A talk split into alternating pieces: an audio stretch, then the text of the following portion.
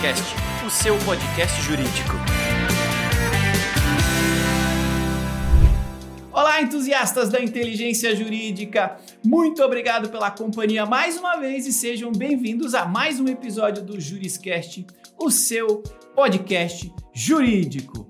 Obrigado, estamos aqui mais uma vez, mais uma quinta-feira, é dia de mais um episódio com mais uma pessoa especialista compartilhando seu conhecimento jurídico comigo e, acima de tudo, com vocês. Nesta semana, neste episódio do Juriscast, a gente vai conversar com o Dr. Jader Marques. Eu já apresento eles para vocês, ele para vocês, e a gente vai falar sobre é, utilização de tecnologias de realidade virtual e 3D nos tribunais do júri, né? Super legal a temática e já vamos falar mais sobre isso. Mas antes, recados paroquiais. Um agradecimento, primeiramente, é, feito ao curso de Direito da Univille. São eles que apoiam aqui o Juriscast, essa discussão e todas as discussões jurídicas de altíssima qualidade que a gente faz por aqui. É um incentivo do curso de Direito da Univille. Então, obrigado aos parceiros lá do curso de, de Direito, a coordenadora, doutora Beatriz, muito obrigado por esse apoio, essa parceria. É, esse curso tem 25 anos de história, tem o selo OAB Recomenda, e se você quiser conhecer um pouquinho mais sobre ele, basta acessar univille.br barra direito. Quero aproveitar também para pedir aí o seu carinho. Se você gosta do Juriscast, acompanha o Juriscast, saiba que estamos em vídeo. Sim, em vídeo no Spotify e no YouTube. Você pode conhecer os nossos rostinhos. Meu rostinho, rostinho dos meus convidados aqui, hoje em específico o Dr. Jader, tá? É, mas estamos também em todas as demais plataformas de conteúdo em áudio. Sim, se você já consome seus podcasts aí, estamos lá também. Então estamos no Google Podcast, Apple Podcast, no Deezer, no Spotify também em áudio e em vídeo. E é isso aí, onde você quiser ouvir o Juriscast, você vai conseguir é, ouvi-lo. Tudo bem? Bom, feito aí os, os, os, devidos recadinhos, né? Dados os devidos recadinhos, vamos ao que interessa, vamos ao nosso especialista, a estrela do nosso episódio, que vem conversar com a gente sobre um tema tão legal, tão incomum ainda, né? Apesar da gente já ver um conteúdo aqui ou ali na internet, mas é legal ver alguém que usou essa prática aqui na, na, na, na sua rotina jurídica. Então, é, quero dar as boas-vindas, em nome da audiência, em nome das boas-vindas aqui, ao Dr. Jader Marques, ele que é é advogado desde 1996, especialista e mestre em ciências criminais pela PUC do Rio Grande do Sul. Ele é doutor em Direito pela Unicinos do Rio Grande do Sul também. Ele integra o Centro de Estudos das Sociedades de Advogados e o Instituto Transdisciplinar de Estudos Criminais. Dr. Jader é ex-presidente da Associação Brasileira dos Advogados Criminalistas no Rio Grande do Sul e fundador da Escola de Criminalistas. Dr. Jader hoje vai conversar com a gente sobre tecnologias de realidade virtual e 3D no Tribunal do Júri. Seja muito bem-vindo ao Juriscast, doutor. Olá, Thiago, uma alegria participar do podcast e daí as boas-vindas também para todas as pessoas estão nos escutando, que estão acompanhando esse trabalho. É uma, uma satisfação, satisfação poder discutir é, os temas do direito, sobretudo ligados à tecnologia, que é, para mim é um dos pontos fundamentais, está é, tá na pauta do dia aí, não só da, das discussões no plano teórico, mas efetivamente naquilo que a gente está realizando cotidianamente é, na busca de um de uma prestação né, aos nossos clientes, de uma maneira de é, convencer as pessoas que recebem o nosso trabalho, enfim. Direito e tecnologia hoje é, são assuntos inseparáveis, podemos dizer assim. Que legal, que delícia ouvir essa frase. Direito e tecnologia são inseparáveis. Eu, como entusiasta da tecnologia aqui no mundo jurídico, é, adoro ouvir isso e, acima de tudo, adoro estar falando sobre um tema que conecta essas, essas duas coisas, né? É, bom, quando a gente fala, né, para a gente colocar a audiência em contexto, eu gosto de começar o Juriscast com um pouquinho de contexto. E, e a gente está falando aqui de né, tecnologia para virtualização de uma cena, né, virtualização de um ambiente e tal, mostrar isso para as pessoas. É, essa ideia de realidade virtual, né, de virtualização das imagens é uma, uma tecnologia, a ideia dela já é antiga no mundo, mas que a gente vem utilizando de uma maneira mais recorrente há, há, há uma década, né? Vem, começamos lá com os computadores, os videogames, aquela coisa de, de ver uma ambientação 3D E recentemente, né, o doutor até foi protagonista do uso nela no tribunal do júri. Então, é razoavelmente recente que a gente vem falando, pensando em utilizar esse tipo de técnica de simulação visual, né, com essa busca de transportar o, o, o usuário, transportar quem está recebendo a mensagem para dentro do ambiente, para que tenha uma, uma, uma compreensão melhor sobre o ambiente, o entorno dele e tudo mais, é algo razoavelmente recente. É, você teve uma experiência legal, né? Tem, tem assumido um protagonismo nesse tema, mostrou essa uso desse tipo de técnica e putz, é super legal ter alguém assim para compartilhar com a gente não só o conhecimento teórico, né? A gente às vezes fala de metaverso, que é um tipo de imersão também, fala do óculos 3D, fala de coisas assim, mas poxa, já tem aqui um exemplo prático e por isso que é legal ter você aqui. É, fechando né, essa introdução, considerando isso tudo, essa tecnologia que nasceu lá atrás, que veio se aprimorando, a gente agora está conseguindo utilizar, ainda é algo recente, ou pelo menos acredito eu que pouco utilizado na, na rotina jurídica.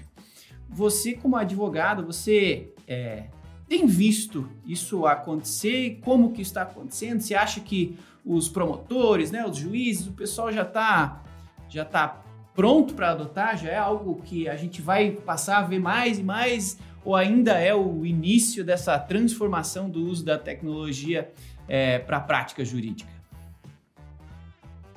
Olha, eu particularmente eu comecei a advogar muito cedo, eu fiz meu primeiro júri com 22 anos, logo que eu, que eu me formei. E assim, já naquele primeiro ano, nós estamos falando em 1996, né?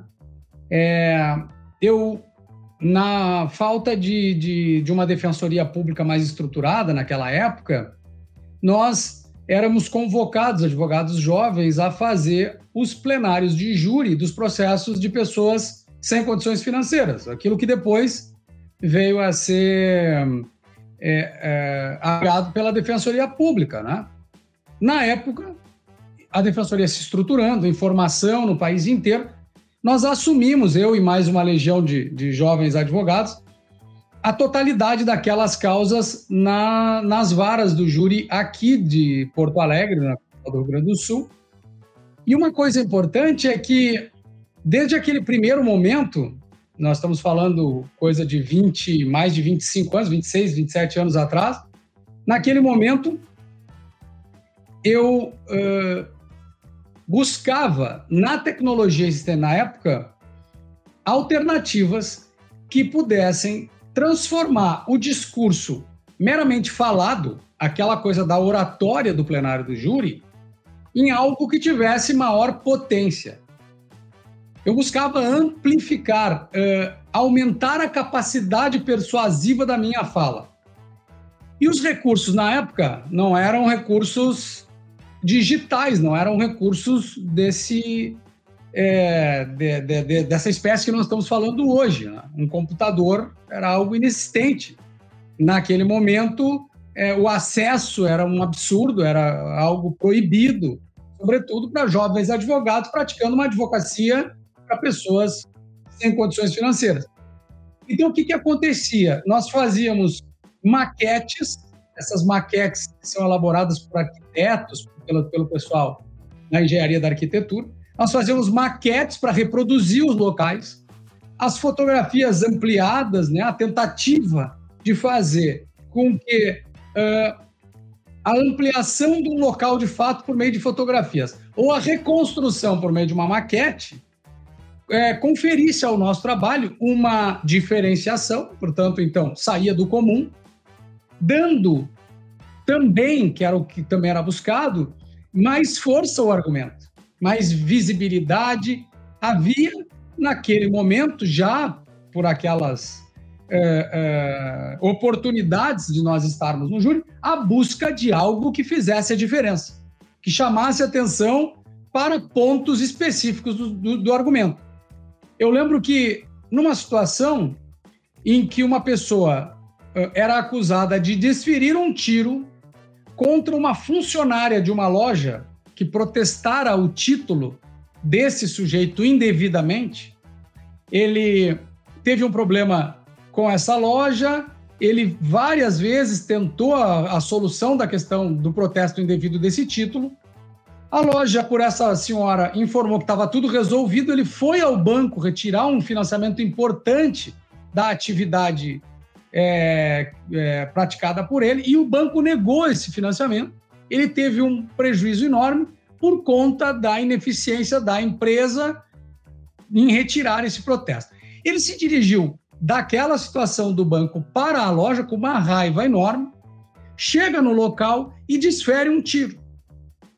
A acusação, tentativa de homicídio contra a funcionária da loja, praticada por esse sujeito. Foi uma coisa absurda, porque ele entrou com o carro, é, foi para dentro da loja com o carro, desceu lá e fez esse disparo. Bom, a avaliação do local de fato mostrava que o tiro entra na parede na altura dos olhos, da cabeça, portanto, dessa senhora. E a fotografia feita pela perícia mostrava isso. Um disparo à altura da cabeça, né? É, e a senhora foi colocada de pé.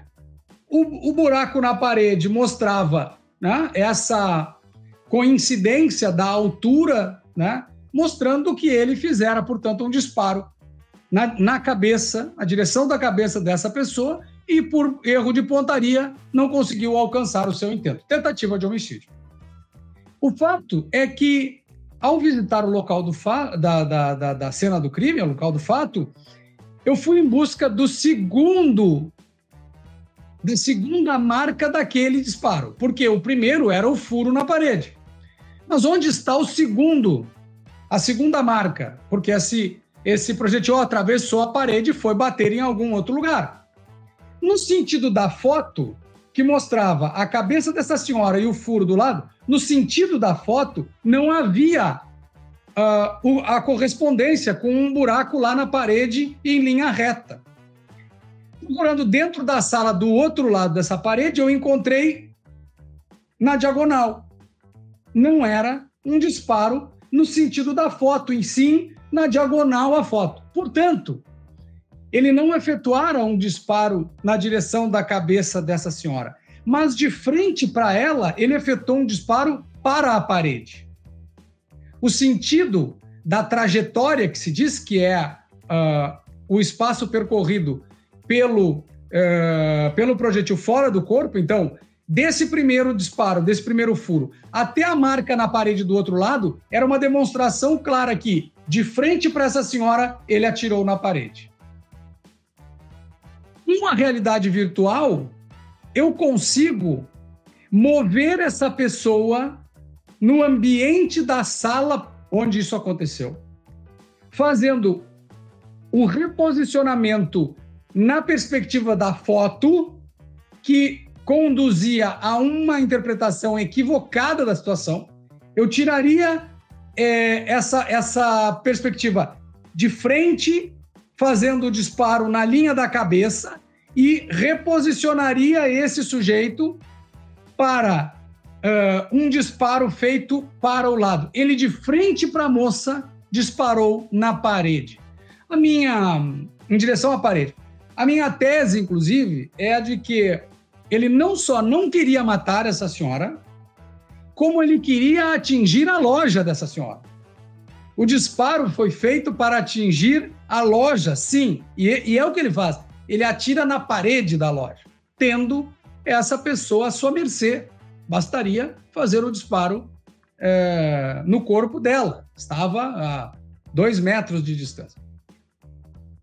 A, a, a, realidade virtual, a tecnologia, a utilização do 3D, ela acrescenta, portanto, à nossa atividade uma praticidade, uma realidade, uma infinidade de recursos. Tá? É, e quem vem dessa criatividade, dessa ousadia no início de carreira, né? tentando com os recursos existentes na época fazer a diferença para a sua advocacia. Quem vem e começa a perceber, primeiro, a popularização desses recursos uh, digitais a, a questão do preço, do custo, que antes, nos primeiros casos que foram utilizados, é, eu consegui usar, num caso no interior aqui do Rio Grande do Sul, uma primeira situação de realidade virtual a um preço absolutamente incompatível com uh, o que nós temos hoje. Assim, era uma exorbitância. Uh, a utilização, a primeira vez que eu fiz a utilização desse recurso há mais de 10 anos, é, foi num caso em que a tese esboçada pela vítima de tentativa de homicídio ela era incompatível com a posição do meu cliente é, e as circunstâncias narradas. O sujeito dizia que é, o meu cliente fez um disparo em direção a ela e que ela revidou esse disparo, então, portanto, é a vítima estava em legítima defesa, é, quando o meu cliente estava dentro do veículo.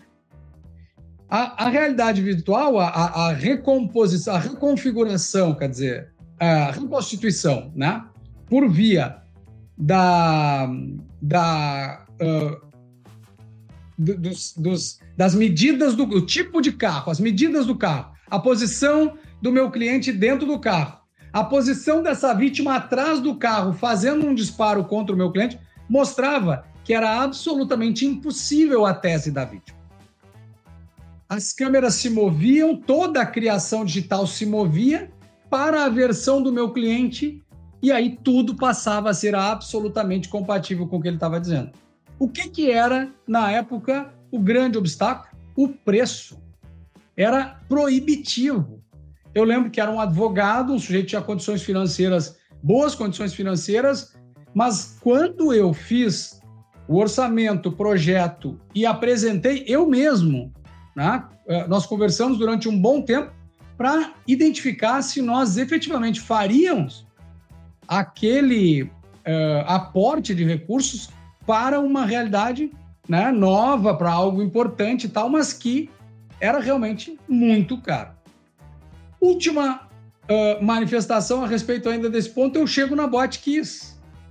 Julgamento de dezembro do ano passado, em que, de um lado, eu tenho a Universidade de Santa Maria, com o apoio do Ministério Público e de outras instituições, apoio financeiro, um bom aporte financeiro, é, é, é, elaboraram uma é, maquete virtual da Boate Kiss, utilizando uma tecnologia uh, hoje né, disponível para jogos de computador. Então, uma tecnologia extremamente pesada para rodar exigindo um equipamento muito forte, condições especiais de placa de vídeo, de processador. Então, assim, é uma tecnologia bastante avançada, bastante cara e pelas, que pelas suas condições né, exigia um equipamento muito forte. Nós, de outra parte, a partir da empresa View 3D, fizemos uma opção por uma maquete digital leve, barata e que estivesse acessível não só às pessoas que estivessem no julgamento, mas a qualquer pessoa. Esse é talvez o grande diferencial da tecnologia de hoje para outros tempos, para 10 ou 12 ou 15 anos atrás, quando ela estava acessível para poucas pessoas mediante o aporte de valores altíssimos, né? e que hoje a realidade que eu tenho uh, não só uh, discutido, mas que eu tenho trabalhado com as pessoas que vêm até a escola de criminalistas, com as pessoas que procuram a View 3D, é a de que na contratação do escritório, o advogado já precisa antecipadamente ir em busca dos recursos de realidade virtual, de reconhecimento, porque as possibilidades hoje que nós temos da utilização do 3D e dos softwares de, uh, que trabalham com imagens e com a, a, a recriação virtual né, de, de, de realidades uh, relativas aos processos, ela é imensa. Então, hoje eu indico para a advocacia e para as pessoas que procuram a escola uma, um contato prévio com essas empresas, a identificação de quais são os produtos, quais são as possibilidades, o que, que a tecnologia abre de espaço para o trabalho do criminalista e da criminalista, de tal modo que ele, quando recebe o cliente, ele não só já vislumbra as possibilidades daquele caso, mas ele mostra isso para o cliente, traz um diferencial para a sua atividade profissional, mostra que ele está avançado, que ele está conectado, que ele está para frente, né? Mas mais do que isso, ele já discute com o cliente forma de pagamento, uh, custo, porque ele já trabalhou isso com a empresa, já identificou como seria, como se faria. Então, ele sai da reunião com o cliente não só tendo apresentado algo que outros escritórios sequer têm conhecimento, que o cliente não tem conhecimento, ele mostra o avanço da sua advocacia, mas mais do que isso, o cliente sai dali pensando que o caso dele vai ser tratado com o avanço que a tecnologia traz dentro de uma advocacia absolutamente é, é, é, de vanguarda, né? Que legal, é essa advocacia de 2022, né, que usa os recursos disponíveis em 2022. Finalmente, a gente falando de, de uso prático de tecnologia. É, recentemente aqui, o seu colega aí do Rio Grande do Sul, doutor Bernardo de Azevedo, teve aqui no Juriscast também, a gente falando sobre aí matemática mais complementar ainda é, não tão prática, né? Mas o metaverso, que já tem exemplo de pessoas usando, mas é um, um tipo de imersão. E, e, agora que a gente falando, poxa, do uso da tecnologia, nesse caso, né, uma maquete virtual, uma representação virtual para o tribunal do júri, que é basicamente é, explicar uma teoria, né, explicar uma tese, então assim, utilizando recursos visuais, recursos para facilitar o entendimento por parte de um, de um júri que é, de outra forma poderia ter dificuldades, então é um, um, um material de extrema importância para apoiar né, a teoria e a oratória do advogado. Então, que legal que você já começou com essa, esse discurso de explicar o que é, como funciona e, acima de tudo, já dando um próximo passo, né? Poxa, é importante que as pessoas, os advogados conheçam, conheçam o fornecedor, tenham noção de preço, porque é uma coisa que no início da conversa já é importante que seja colocado na mesa essa possibilidade, caso o advogado perceba. Então, poxa, legal que você já começou abrindo várias portas aqui. Então, estamos de fato falando sobre a vanguarda. Legal também esse exemplo que você deu lá no caso da, da Boate Kiss. Eu ia, você acabou já falando algumas coisas que eu queria perguntar, mas acabou me aparecendo aqui uma, uma ideia complementar. Legal que vocês trouxe, né? Você citou, poxa, é, pensamos aqui do nosso lado em fazer uma, um material acessível, né, para que as pessoas consigam acessá-lo e consumi-lo e deixar isso disponível. Super legal essa visão. E, e você comentou também que a, né, a contraparte, a outra parte, ela também se dispôs a utilizar algum tipo de, de, de material similar. Então, é, entendi que ambos estavam querendo facilitar a compreensão da, da, do, do júri, né? Facilitar a sua visão sobre o mesmo fato. Então, legal. Mas, aí vem a, a, a minha pergunta. Nesse caso, né? Poxa, além da facilidade de acessibilidade, quando a gente fala de, de algum tipo de evidência técnica, de algum conhecimento técnico específico, né, de confirmação de alguma prova, alguma evidência, normalmente a gente conta com o apoio de um especialista, né, de, de alguém que vai é, validar determinada informação, né? A gente vai ter o apoio de algum perito, algo do tipo. Uma pergunta que me ocorreu, que eu não tinha pensado nisso antes dessa nossa conversa, é se assim, nesse, nesse tipo de, de material que você produz em conjunto com uma empresa especialista, é, você tem o apoio também de algum tipo de perito, de algum responsável técnico, né? Porque você, querendo ou não, está criando digitalmente uma imagem, ela precisa ser precisa, né? Ela precisa representar de, de forma precisa o que você está querendo mostrar.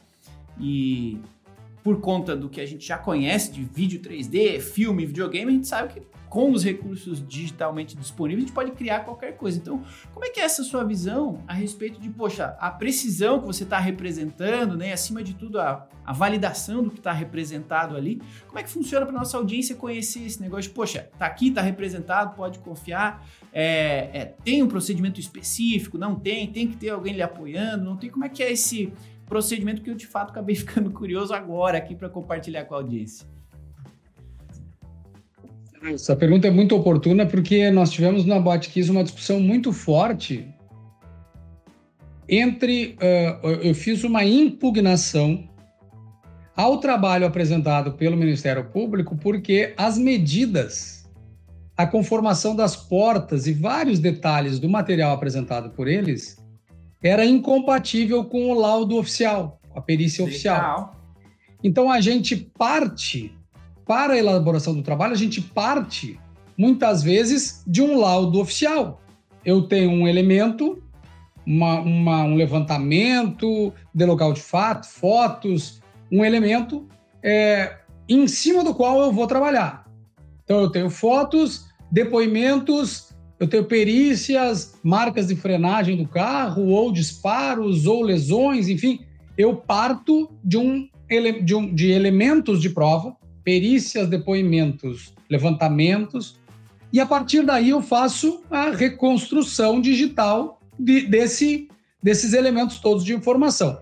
Na BotKiss, esse material que veio do Ministério Público, ele trazia uma série de inconsistências é, comparando a realidade com a virtualidade. A maquete não estava de acordo com o laudo.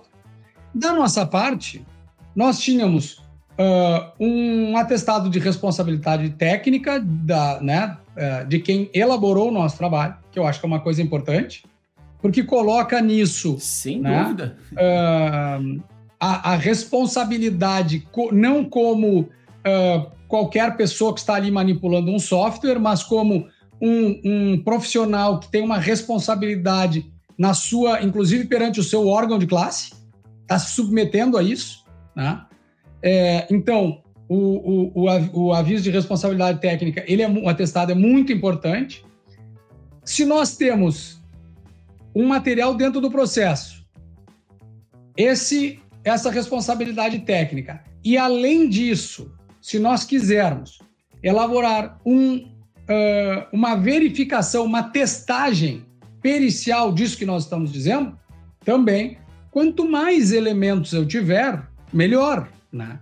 Mas no mínimo, no mínimo, eu preciso ter uma declaração de conformidade do que está sendo representado com aquilo que está lá no processo.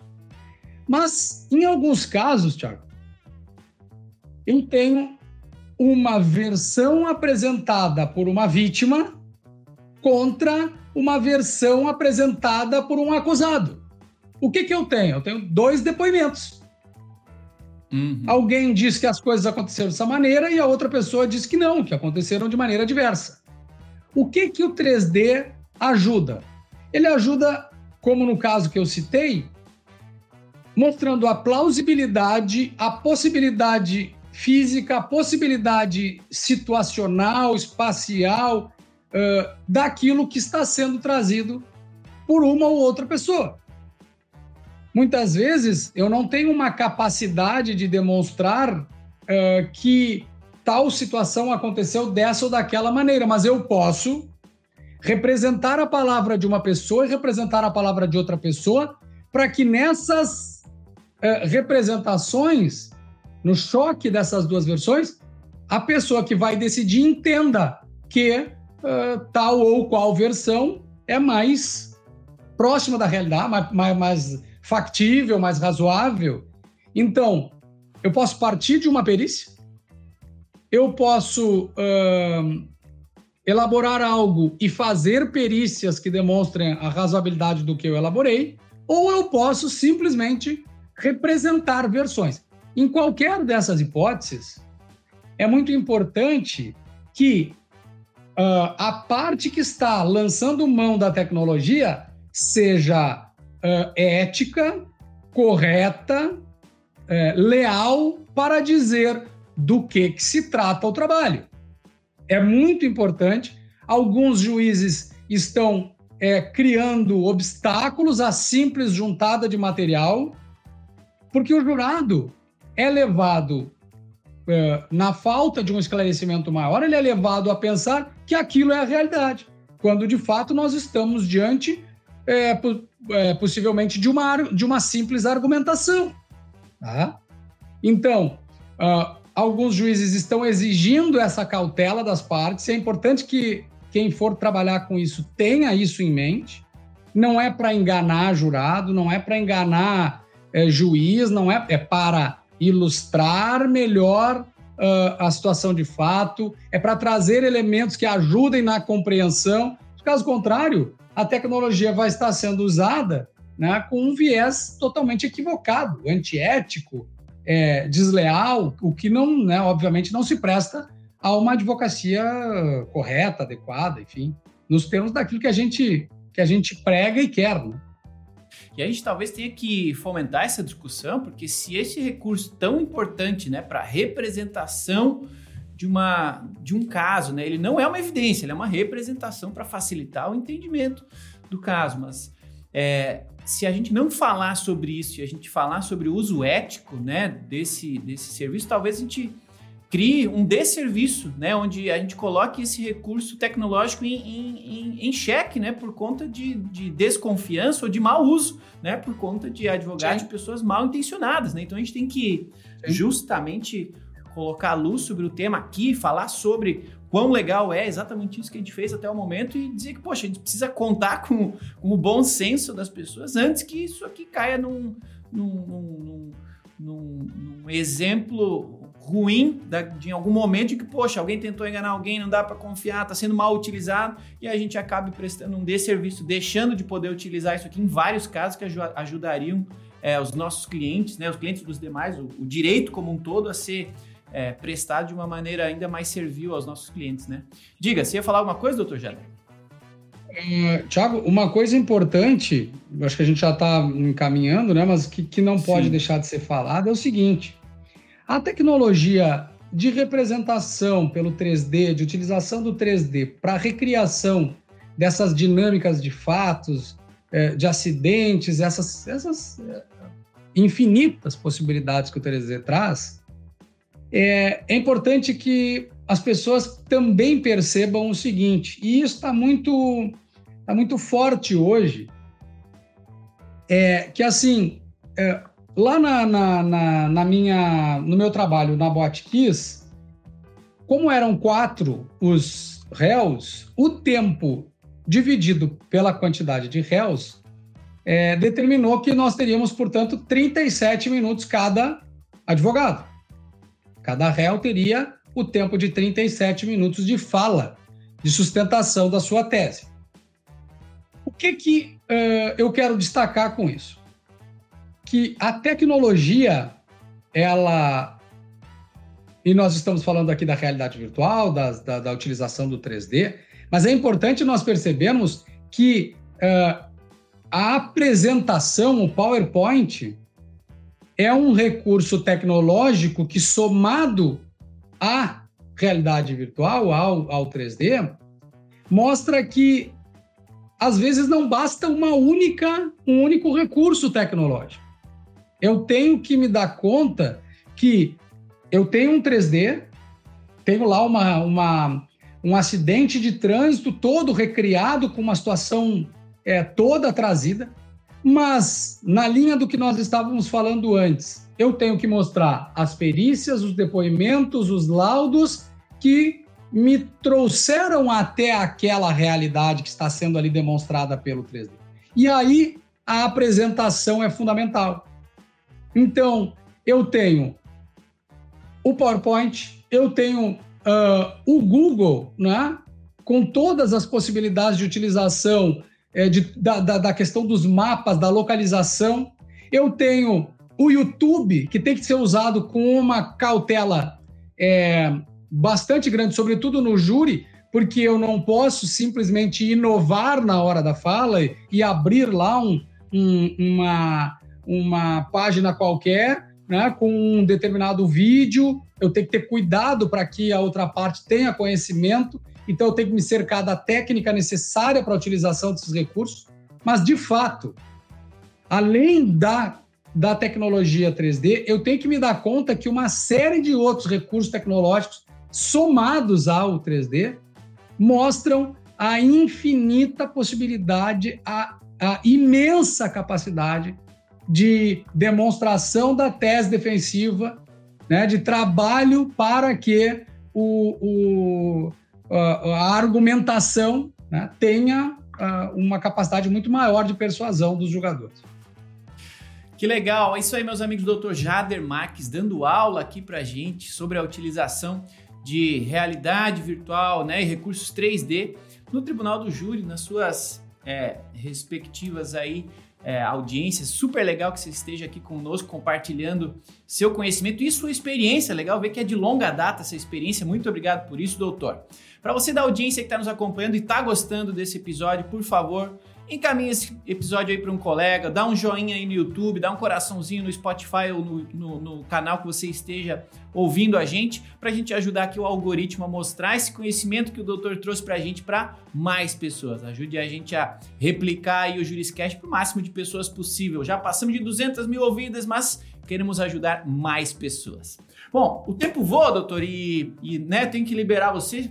Logicamente, tem, tem outras pessoas para ajudar, outros casos a resolver. Então, para a gente finalizar, eu gosto sempre de, de finalizar a nossa conversa aqui ajudando mais pessoas. Não tenho dúvida de que várias pessoas ouviram isso aqui, se empolgaram com a ideia, querem saber mais, querem saber como colocar isso em prática, querem conhecer você, querem né, conhecer a empresa que você é, recomendou no início da conversa. Então, assim, pô, para quem estiver aqui nos ouvindo, gostou do que ouviu, gostou é, é, dessa ideia de aprimorar sua advocacia através da tecnologia, que referências você dá para essas pessoas? Sejam livros, cursos, empresas, é, pessoas em redes sociais. O que, que você recomenda para as pessoas que querem amanhã ou hoje, saindo desse episódio aqui, começar a utilizar mais a tecnologia a seu favor, assim como você já tem feito há tantos anos?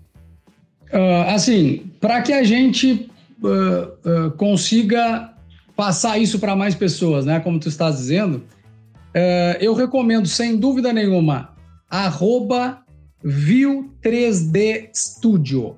Arroba View 3D Studio. É um pessoal que, com quem eu trabalho. eu, eu diria, eu, eu gosto de dizer isso, né? Que é, em 100% dos meus casos, eu não tenho nenhum caso do Tribunal do Júri que eu não tenha uh, a utilização desse trabalho. A View 3D, ela fez uma parceria com a Melier Studio, que é um estúdio de criação de apresentações. Então, é, que foram as duas empresas que trabalharam no caso Kiss comigo. Estou recomendando algo que eu uso para mim, que eu reputo indispensável, né? Uh, o Bernardo Azevedo é, sem dúvida nenhuma, uma referência às suas obras sobre Visual Law, que eu acho que é fundamental a gente também é, entender a importância desse, dessa ferramenta. O metaverso, que é o que ele está hoje trabalhando com bastante força, tá? É, e, obviamente, são parceiros que eu tenho nessa, na, não só na, na, na criação de, de, de, de trabalhos, mas da divulgação, porque eu acho fundamental. Eu acho que é isso que esse podcast faz, que vocês fazem tão bem, que é divulgar essas ideias para que as pessoas possam uh, recorrer a novas uh, possibilidades, alternativas que são, é, na verdade, um incremento não só para a sua forma de trabalho, mas para a sua marca pessoal. Né?